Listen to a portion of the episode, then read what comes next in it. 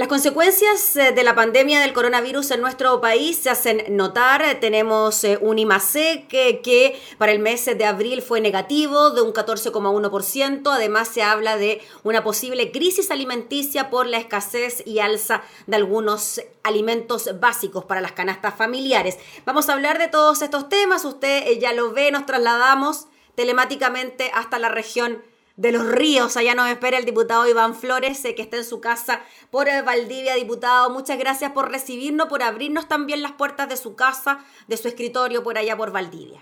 Sí, de la casita en el árbol, como decía mi, dice mi papá, ¿ah? eh, tal como era estudiante y, para poder concentrarme, y a veces en mi, en mi, propia pieza me costaba, entonces construimos una casa sobre un árbol, y esa casa que era hermética, yo estudiaba ahí cuando era cabro. Bueno, hoy día en mi casa hice algo parecido. Mi escritorio está montado sobre la casa y, este es mi lugar donde, donde a veces escribo, en fin, que lo tenía casi abandonado en los últimos años, producto de, de la pega ya, de la presidencia en la Cámara, de, en fin, de otras actividades básicamente trabajo en mi oficina distrital y en la oficina en Valparaíso, por lo tanto subir a mi casita en el árbol casi no había espacio. Ahora que, estamos en esta condición telemática, el fin de semana sacamos todos los cachureos ¿ah? y estoy de nuevo recuperando mi escritorio. Eso, la nueva forma de trabajar, pues, diputado. Seguro, hay que adaptarse. No queda otra. Hablemos de trabajo entonces, diputado, lo quiero llevar a su rol de integrante de la Comisión de Agricultura. Hemos visto en las últimas semanas eh, que se habla ya de un alza bastante importante en los precios de los alimentos. Se habla también de escasez de algunos productos eh, como legumbres, arroces, eh, huevos, etcétera. Y también tenemos a un gobierno que está comprando alimentos para llenar dos millones y medio de cajas y así repartirlas en el país. ¿Usted cree que todos estos factores de alguna manera han confluido para que tengamos un problema con los alimentos? Gabriela, todas las anteriores que acabas de decir, con tres más, a lo menos. Lo que ocurre es lo siguiente, mira, y aquí voy a hacer una crítica que espero que sea constructiva y no mandarle recao a los ministros por la tele cuando no contestan el teléfono, para decirlo con claridad y franqueza. Lo que ocurre es lo siguiente, Chile, eh, siendo un país pequeño, con una población pequeña, es eh, de capacidad más que suficiente para producir todos los alimentos que Chile necesita. Estoy hablando no solamente de los alimentos básicos. Chile, por su, por su eh, forma geográfica, tiene distintos climas y microclimas que pueden producir desde los alimentos tropicales hasta los alimentos de los climas más templados. Por esas razones que las zonas geográficas del país permiten esta diversidad. Cuando uno va, voy a decir cualquier cosa, a Centroamérica, tú ves que aparte del frijol, aparte del arroz, aparte del banano, eh, no se produce manzana, porque la manzana, la cereza y otras frutas necesitan de un punto de temperatura bajo cero para poder fructificar. Eh, hay otras, como la papa, que necesita también clima, clima más templado, en fin. Bueno, nosotros no tenemos ese problema. Pero ¿qué es lo que ocurre entonces? Lo que ocurre es que distintos gobiernos, hoy día yo soy de oposición, pero le hago la misma crítica a los gobiernos que fueron desde mi coalición política. Nunca, nunca hemos querido enfrentar la cuestión agrícola y de abastecimiento de alimentos de una manera eh, desde el punto de vista de la estrategia alimentaria o de la seguridad alimentaria. Ni siquiera cuando Chile es uno de los 10 países más susceptibles a los efectos del cambio climático y lo estamos viviendo. Hoy día, claro, hay cosas que han quedado subsumidas, eh, producto de esta pandemia tan brutal que nos está cambiando la forma de vida y nos va a cambiar la forma de producir y nos va a cambiar la forma de relacionarnos. Pero lo que ha venido ocurriendo es que tenemos cinco regiones, y entiendo que son siete, las que estaban con emergencia hídrica producto de una sequía que es la más dura en los últimos 50 años y que ya los productores para hablar de la pura producción nomás. Ya los productores de la zona central de Chile y la zona centro-sur, que era la zona donde se produce el arroz, el trigo, te fijas, aparte la fruta, las legumbres, están diciendo, mira, se está sembrando menos y por otro lado, aquellos que siembran ya la vaina de los porotos no tiene 10 semillas, sino que tiene 4 o 5, excepto los que tienen riego. Y los que tienen riego están además enfrentados a un problema que tiene que ver con la capacidad de los embalses. Eh, tú que estás allá en la región de Valparaíso sabes perfectamente lo que hablo. O sea, cuando en Valparaíso llueve dos o tres veces al año, chuta, falta agua, pues. Y cuando la cota de, la nieve ya no es la cota 1500, sino que estamos en la cota 2500, significa que cada vez la nieve está más arriba y más escasa, por lo tanto los de hielo menos agua van a alimentar. Eso es el punto de vista del clima. Pero nosotros tenemos otro problema, Gabriela. Y tenemos el problema de que el, el, sistema económico que nosotros nos hemos impuesto, que es un, sistema de un país de libre competencia, entre comillas, absolutamente abierto al mercado, no es un país de libre competencia, porque la norma básica de la economía indica que eh, la economía de mercado necesita tener una competencia perfecta, o sea, la oferta y la demanda significa que yo tengo mejor calidad, tengo mejor cantidad, puedo bajar el precio y el otro tendrá que producir más, ser más eficiente para poder competir. Pero cuando resulta que nosotros nos hemos convertido en un país netamente importador importador de alimentos y todo tipo de productos de afuera, ¿qué fue lo que hicimos? Matar la industria nacional. Ya la industria del calzado se fue a las pailas, aunque producíamos calzado de, maravillosa calidad, eh, Cardinal, eh, en fin, no se me vienen a la cabeza todas las marcas que habían, pero no podemos competir contra los, contra, contra los mercados masivos que son más baratos, de menor calidad, que las cosas duran, oye, antes los zapatos podían durar cinco años, Hoy día los zapatos duran con suerte un año, un refrigerador dura dos años, después lo bota porque le sale más cara la reparación. Bueno, eso mismo, eh, esa apertura sin control llevada a los alimentos ha hecho que Chile, por ejemplo, hace 25 años, no estoy hablando del siglo pasado, 25 años apenas, década de los 90, sembrábamos 200.000 hectáreas de leguminosas, de, de legumbre, digamos. 200.000 hectáreas y un poco más. Hoy día nos alcanzan a sembrar 20.000. O sea, más de 10 veces menos sembramos. Y eso porque todas las legumbres las traemos desde afuera finalmente. Obvio, obvio, busca, mira. Y es porque es más barato, diputado, es más barato traer los productos desde afuera que producirlos en Chile, por eso se llegó a eso. Mira, si fuéramos ineficientes en nuestra capacidad de producir, uno puede decir, bueno, no, no, vamos a pagar la ineficiencia cuando, cuando si podemos traer de afuera y ese menor precio, por ser agriculturas más grandes, te fijas, va a, transferirse en el precio al consumidor. Pero no es así. Te voy a dar dos ejemplos. Te voy a dar dos ejemplos. Mira, yo el otro día, porque, bueno, yo no lo publico, no lo voy a publicar, excepto una sola foto que se publicó por error y pedí que la sacara. Hemos estado ayudando las últimas semanas a los comedores solidarios, los comedores parroquiales, las ollas comunes de distintos barrios, gente que lo pasa mal. Y logré conseguir el otro día unos porotos, que vinieron unos saquitos de 10 kilos. Venían de Canadá la etiqueta era en inglés, venía Canadá. Te fijas, no viene de Curicó, no viene de Linares, Canadá. Bueno, resulta que eh, te voy a dar solamente dos datos curiosos. El año pasado, cuando estábamos a las finales de toda la pelea que dimos por eh, la distorsión grave del mercado de la leche y con todo el escándalo que se, generó, no porque yo hiciera las denuncias, dos denuncias seguidas, en la Fiscalía Nacional Económica, que dicho sea de paso, nunca tuvo los pantalones ¿ah? para tomar este tema. Y, y dije, no, es que si es una colusión, usted tiene que presentarnos los correos electrónicos. No, pues ese no es mi pega. O sea, el mercado está distorsionado, revísenlo. Se demoraron un año en la Fiscalía Nacional Económica para decir en un informe de 200 páginas, sí, el mercado está distorsionado, sí, hay abuso de posición dominante, sí, hay barreras de entrada, todo, pero no hicieron nada. ¿Qué fue lo que pasó con la leche? Hasta que llegó a los oídos de los consumidores, de que aquí había gente que ponían los envases a que era leche fluida, y la verdad es que no era leche fluida, sino que era una mezcla de leche reconstituida, leche combinada, y la gente empezó a elegir marcas, y ahí quedó la pelotera, bajaron los precios, se, se sacó toda la luz pública, cosa que nosotros veníamos diciendo hacía un año. Hicimos un proyecto de ley, y ojo, Gabriela, este mes, ya estamos en junio, ¿no? Sí, junio 1. Sí, estamos en junio. Este mes entra en vigencia la ley de etiquetado de la leche que transparenta lo que el consumidor está consumiendo. Ese ejemplo de la leche lo, lo menciono porque el año pasado, justo cuando estábamos en esta discusión, llegó aquí a Valdivia y a Osorno queso traído de Nueva Zelanda a 1.600 pesos el kilo puesto aquí.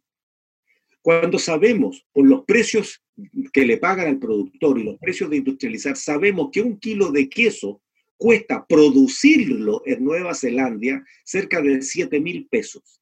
Entonces, dime si no es dumping, pues. Dime si el queso que llega aquí no llega con subsidio. Y entonces, así como llega la leche con subsidio, Gabriela, también llegan los granos con subsidio. Entonces, el productor nacional no puede competir cuando el mercado es imperfecto y las reglas del juego no están como para que haya un libre mercado. Y eso es lo que están reclamando los productores. Pero además de eso, eh, además de eso, de este mercado imperfecto, producto de los, de los, subsidios que tienen los otros productores y que empiezan a dejar fuera de juego a, nuestros productores nacionales en todos los rubros, significa entonces que lo que estamos haciendo es desvestir nuestra capacidad productiva porque la estamos reemplazando por productos importados. Eso, mientras le llegue al consumidor, puede ser que la ciudadanía no le importe, aun cuando hay miles y cientos de miles de empleos en el campo. Solamente la actividad lechera tiene en esta región, en mi región, cerca de 30.000 empleos. En la, en Araucanía ya cerraron. Entonces, ¿qué es lo que ocurre ahora con la pandemia? Pues lo mismo que nos está pasando a nosotros. Menos trabajadores eh, trabajando en los campos, eh, los países están produciendo menos porque el sistema financiero del mundo rural se está yendo a la paila. O sea, la gente no puede sembrar si no tiene crédito. es muy alto el costo de sembrar una y es por eso entonces, diputado Iván Flores, disculpe que lo interrumpe porque no avanza el tiempo, por todo ese escenario que usted nos grafica, es que es necesario este comité de crisis alimentaria para analizar lo que sucede, para asegurar un abastecimiento, para asegurar también que los precios no sigan subiendo. Sí, claro, sí, claro. Eh, exactamente, Gabriela, porque lo que ocurre es que el ministro de Agricultura hace una semana atrás aseguraba ante Chile por los medios de comunicación de que primero no iba a haber aumento de precio de los alimentos. Segundo, no iba a haber desabastecimiento. Ni lo uno ni lo otro. Anteayer reconoce frente a un medio de comunicación nacional y dice, bueno, sí, la verdad es que tenemos un problema con el abastecimiento de las legumbres, porque como subió el precio de la carne, o sea, sí subió el precio de la carne, eh, resulta que la gente entonces come menos carne y ahora come más poroto o lenteja, come más legumbres, dice. Y por eso el precio de la legumbre subió de 900 pesos el kilo a casi 3.000 pesos el kilo. 2.500, 2.700, 3.000. Sí, en los supermercados está prácticamente 3.000 el kilo, sí. Y, y, encuéntralo, Gabriela, encuéntralo. Yo el otro día fui a un supermercado en Valparaíso y la, y la repisa de los porotos no había. había Vacía habían dos bolsitas así que costaban 3 lucas y tanto. Entonces, a ver, no se trata de criticar solamente al ministro Boca, se trata de, que lo que nosotros estamos diciendo ya hace dos, casi tres semanas, es cierto. O sea, el quiebre de, de algunos stocks o la disminución de algunos stocks, el alza del precio, es recién la punta del iceberg. ¿Por qué? Porque a diferencia de las matemáticas, que para, los que la entienden son re simples, las matemáticas uno las puede aplicar cualquier día del año y son exactas. En biología no es así la cuestión. En biología se necesitan tiempos durante el año, épocas del año para hacer una cosa y no para hacer otra. O sea, siembra, siembra tú un poco de trigo en noviembre o en octubre o en enero. Sí, puede que la plantita germine, pero no va a terminar el ciclo de la, de la, del crecimiento, de la floración, de la fructificación, la madurez del fruto porque no son los climas que necesita esa planta. El tiempo de la siembra en Chile, dependiendo de la región, es entre mayo y hasta octubre, perdón, hasta agosto. Con suerte, para algunos rubros, septiembre. Para sembrar ajo tienes que empezar en marzo. Para sembrar trigo es mayo, junio, en la zona triguera, acá, en el sur. Bueno, y resulta que ya estamos en junio, pues. Y la pregunta es, ¿y estamos sembrando? La respuesta es poco. ¿Quiénes están sembrando? Conversaba con un agricultor el otro día. Están sembrando los que pudieron comprar fertilizante en enero. ¿Por qué? Porque los agricultores, Gabriela, en el sur, ¿qué es lo que hacen? Para poder sembrar, no estoy hablando del chiquitito, chiquitito que es beneficiario de INDAP, estoy hablando del chiquitito que no es beneficiario de INDAP, estoy hablando del mediano y estoy hablando de ahí para también. Bueno, ellos van a una tienda y le dicen, a una distribuidora, le dice, mire, voy a sembrar tanta. Ah, sí, doña Gabriela, ¿cuántas hectáreas de trigo va a sembrar? Mire, voy a sembrar 20. Ya, perfecto. Entonces necesita tantos sacos fertilizantes, tantos kilos de, semilla, tantos litros de agroquímico, no sé qué. Tome, ahí está. Ah, y, una rueda para el tractor, por favor. Y, además necesito repuestos de esto. Todo eso, lo que es maquinarias, insumo agrícola, te lo entrega una distribuidora y te dice, perfecto, me lo paga contra cosecha. ¿Por qué? Porque los agricultores no reciben sueldo. Ellos siembran ¿ah? o eh, producen carne, leche, huevo, y cuando recuperan la plata, cuando lo venden. Y en el caso agrícola, lo recuperan, si están sembrando ahora en mayo, lo van a recuperar en enero o febrero cuando vendan la cosecha. Y ahí pagan ese crédito, ese crédito en especie, ese crédito en insumo. ¿Qué fue lo que pasó con esta empresa? Dijeron, mire, estamos fritos no nos dieron crédito los bancos, por lo tanto nos quedamos sin la compra de los fertilizantes y además los embarques del fertilizante que traemos de Colombia, que traemos de aquí, que traemos de allá, no están llegando, las fronteras están cerradas, está todo súper lento. Por lo tanto, si usted quiere llevarse el fertilizante que tenemos, tiene que pagarlo 90 días.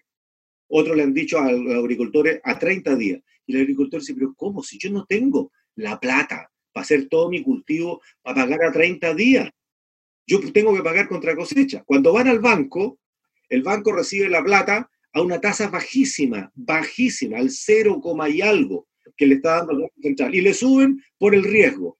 Y los factoring, que es la otra manera que los agricultores tienen para tener eh, plata líquida, para tener capital de trabajo, los factoring dejaron de factorizar. Y en vez de factorizar a varios meses, le están diciendo, sí, le factorizo, pero 30 días. O sencillamente hay otros que no factorizan. Entonces la pregunta es, ¿con qué siembran los agricultores? Entonces alguien podrá decir, no, lo vamos a traer de Argentina, pero si los argentinos ya dijeron que este año probablemente tengan un 30 o un 50% menos de siembra de trigo, de maíz, y resulta que la cifra que te di al principio, que nosotros compramos el 70% del maíz que, que, consumimos en Chile y el 50% del trigo que consumimos en Chile, principalmente Argentina. Y los argentinos tienen el mismo problema de crédito que nosotros, el mismo problema de siembra que nosotros. Entonces la pregunta es, ¿cuándo nos vamos a sentar a la mesa todos los que quieran cooperar en esta, en esta agrupación que se llama Chile Alimenta Chile, que representa los gremios de los agricultores de Chile con el gobierno. Y en esto estamos también un par de parlamentarios trabajando, ayudando. Diputado, en relación a este escenario tan negativo ¿no? que se nos viene en materia alimenticia, que se suma también al IMASEC que se dio a conocer en el día de hoy, eh, de un 14,1% negativo. ¿Usted cree que tomando todos estos aspectos, desempleo, crisis sanitaria, lo que ocurre con el mundo agrícola, etcétera, es necesario en este momento también propiciar un acuerdo nacional con todos los sectores políticos, como lo ha llamado el presidente Piñera, en el que han participado también distintos gremios. Sí, mira, eh, el día de ayer, en una entrevista con un canal nacional, eh, le mandé un recado al ministro Blumen, porque llevamos ya casi dos semanas pidiendo una reunión con el presidente de la República y llamando al ministro Blumel y no contesta el teléfono. Entonces tuvo que mandarle el recado. Y me llamó en la noche y me dice, dime, porque, porque le estaba escribiendo por WhatsApp. Yo mira, estoy hace una semana, un poco más llamando, porque necesitamos una reunión con el presidente de la República y los representantes de los gremios agrícolas la Sago de Osorno, la Zabal de los Ríos, la Sofo de la Araucanía y así sucesivamente la gente del Biobío, en fin, para poder conversar cómo enfrentamos esto, no para satisfacción de los agricultores, es una cuestión de estrategia y de seguridad alimentaria nacional. Mira lo que estoy diciendo, Gabriela. Porque, porque mira, es súper complicado no tener plata para comprar comida, pero mucho más complicado es que si Chile en algún momento decide echar mano de los fondos de ahorro para emergencias o los gobiernos regionales para comprar comida, que no haya dónde comprar. Porque si no hay abastecimiento. Y que por último se ven las condiciones, diputado, de que, no, de que si no podemos comprar porque las fronteras siguen cerradas, porque cada país va a priorizar su propia producción para alimentar a su gente, obvio. Obvio, natural. Eso, que nosotros también tengamos la capacidad de, por último, o en el mejor de los casos, porque así se haría sería un círculo virtuoso de empleo, productividad, etcétera, de que sí seamos capaces de producir nuestros propios alimentos. Sabemos que el tema de la sequía es complicado, pero de alguna manera intentar resolverlo. Mira, si te pudiera mostrar hacia afuera, bueno, en una de esas capaz que enfoque. ¿Ves ahí? Se ve perfecto, sí. Está verde. Hermoso el paisaje, hermoso, verde. Estoy en mi casa, yo vivo en el campo. Eh, acaba de llover, va a seguir lloviendo, gracias a Dios. O sea, por esto de nuestras características geográficas en las distintas regiones de Chile, tenemos capacidad de producir. Si tenemos una sequía en la zona centro-norte, eh, eh, perdón, en la zona centro-sur, o sea, la región del Maule, de O'Higgins, que tiene una sequía brutal, y que tenemos que ver cómo mejoramos las obras de riego y lo demás. Mientras tanto, en el sur, la Araucanía, los ríos, los lagos sí pueden producir. Y los campos, mira, yo ayer, hacía, anteayer, hacía un tuit con, con un campo a mi espalda. Un campo que había sido cosechado de trigo en enero de este año. Todavía está con el rastrojo del año pasado. No han dado vuelta a la tierra ese productor que había sembrado un par de cientos de hectáreas, no era un chiquitito, era un productor mediano, que había sembrado un par de cientos de hectáreas, estaba con el, terreno tal cual lo dejó en enero. No tiene plata para sembrar. Y si él no siembra, así como otros no siembran, ahora, ahora en el mes de mayo, junio, no, no van a producir ese trigo. Entonces, lo, más triste, Gabriela, es que tenemos la capacidad para producir, pero necesitan las herramientas, pues. Diputado, para ir cerrando porque se nos acaba el tiempo, ¿qué le dijo el ministro Blumel sobre la posibilidad de este comité de crisis alimentaria? En primer lugar, yo espero que me haya creído. Eh, y entiendo que así fue. Eh, porque esto no es una cuestión que uno lo hace por un gallito político, por ser alaraco. No, es lo que uno está viendo y lo que te están diciendo los productores. Mira, yo el año pasado sembraba 100 hectáreas, 50 hectáreas, pero este año no, no, tengo cómo. Voy a tratar de, aguantarme con lo que tengo y pasar el chaparrón. Él pasa el chaparrón, pero resulta que la ciudadanía que va a necesitar la comida, o sea, distinto que el ministro de Agricultura se vaya a parar a La Vega, donde hay, donde hay acelgas, donde hay tomates, donde hay ese tipo de cosas, muchos de ellos que todavía quedan rezagos de importación, eh, que son hortalizas que se producen alrededor de Santiago. Y otra cosa es los granos, eh, te fijas, las leguminosas, las gramíneas, o sea, arroz, trigo, maíz, eh, poroto, eh, que son alimentación básica, que esa no se produce en los alrededores de Santiago, sino que se produce en otras partes de Chile que son gente que hoy día no tiene cómo producir. Entonces, bueno, el ministro me contesta y me dice, mira, lo voy a conversar con el ministro de Agricultura. Mi respuesta fue, sí, hay que conversarlo con el ministro, pero también con el ministro de Hacienda y ojalá con el presidente de la República, porque esto es una política de Estado. Y discúlpame, pero parece ser que tenemos ministerios de primera y de segunda, y el de Agricultura nunca ha estado en la primera línea, siempre ha estado en la segunda, por lo tanto lo pescan poco, sino por qué razón en el gobierno anterior, mi gobierno, y en este, INDAP ha tenido crecimiento cero, cero en el presupuesto. ¿ah? todavía no somos capaces de sacar la ley que permita tener una CONAF pública, aunque Contraloría le haya leído la cartilla 10 veces a 10 gobiernos distintos diciendo, oiga, mire, la CONAF es una corporación, no puede seguir recibiendo fondos para emergencia cuando tenemos incendios forestales. Entonces, tú te das cuenta que el Ministerio de Agricultura es menos considerado que otro. Cuando podemos o podríamos, lo pongo en condicional, pero con bastantes certezas, de que podríamos tener una crisis alimentaria no llegó el momento entonces de preocuparnos, que es una cuestión estratégica, estratégica, te fijas, y de obligación ética del, del, gobierno asegurarle la comida a los chilenos con producción nacional? Y no estoy hablando ni de bonificaciones ni de tratamientos especiales. Estoy diciendo sencillamente denle las herramientas a los agricultores para que puedan operar. Porque, por ejemplo, el FOGAPE no tomaba la agricultura al principio, pues. ¿Te fijas? El, en fin, el FOGAPE es para los, eh, hoy día empresarios bancarizados, los otros quedaron fuera. Los agricultores hoy día no tienen eh, un, apoyo claro y nadie está pidiendo ni regalo ni subsidio. Están pidiendo herramientas, están pidiendo el crédito adecuado, están pidiendo los plazos adecuados para poder sembrar. Eso es todo. No piden más. ¿no? Estamos súper preocupados, Gabriela, de que podamos tener un problema con las importaciones que nos dejen sin la cantidad de alimentos necesarios. Fíjate que ayer el representante de la FAO en Chile, y lo está diciendo Naciones Unidas, lo que se nos viene como consecuencia de esta pandemia a nivel mundial es una hambruna. Y están calculando que en Chile, desde siempre, de los últimos años, se calcula que son alrededor de entre 300.000 y 400.000 personas que comen mal. Pero de esto de seguir así, tanto por la pandemia, por la cuestión económica, por la lentitud de las importaciones, por el resguardo que están teniendo los países y por la baja de producción nacional, nosotros podríamos tener fácilmente un millón de personas o más con hambre en Chile. Y eso es lo que nos preocupa. Muy bien, pues diputado, nos quedamos entonces con ese mensaje, claro, preocupados un poco, bastante en realidad, de lo que puede ocurrir con este tema. Ojalá el ministro Blumen lo haya escuchado y que prontamente entonces podamos tener una respuesta frente a esta solicitud que usted hace. Yo de verdad espero que así sea. Eh, esperamos poder reunirnos la próxima semana con las principales autoridades del gobierno y los gremios. No es con el diputado Jürgensen y yo que somos los que estamos, él por la región de los lagos y yo por la región de los ríos, transversalmente. Yo soy de oposición, él es de gobierno. Nos preocupa la actividad.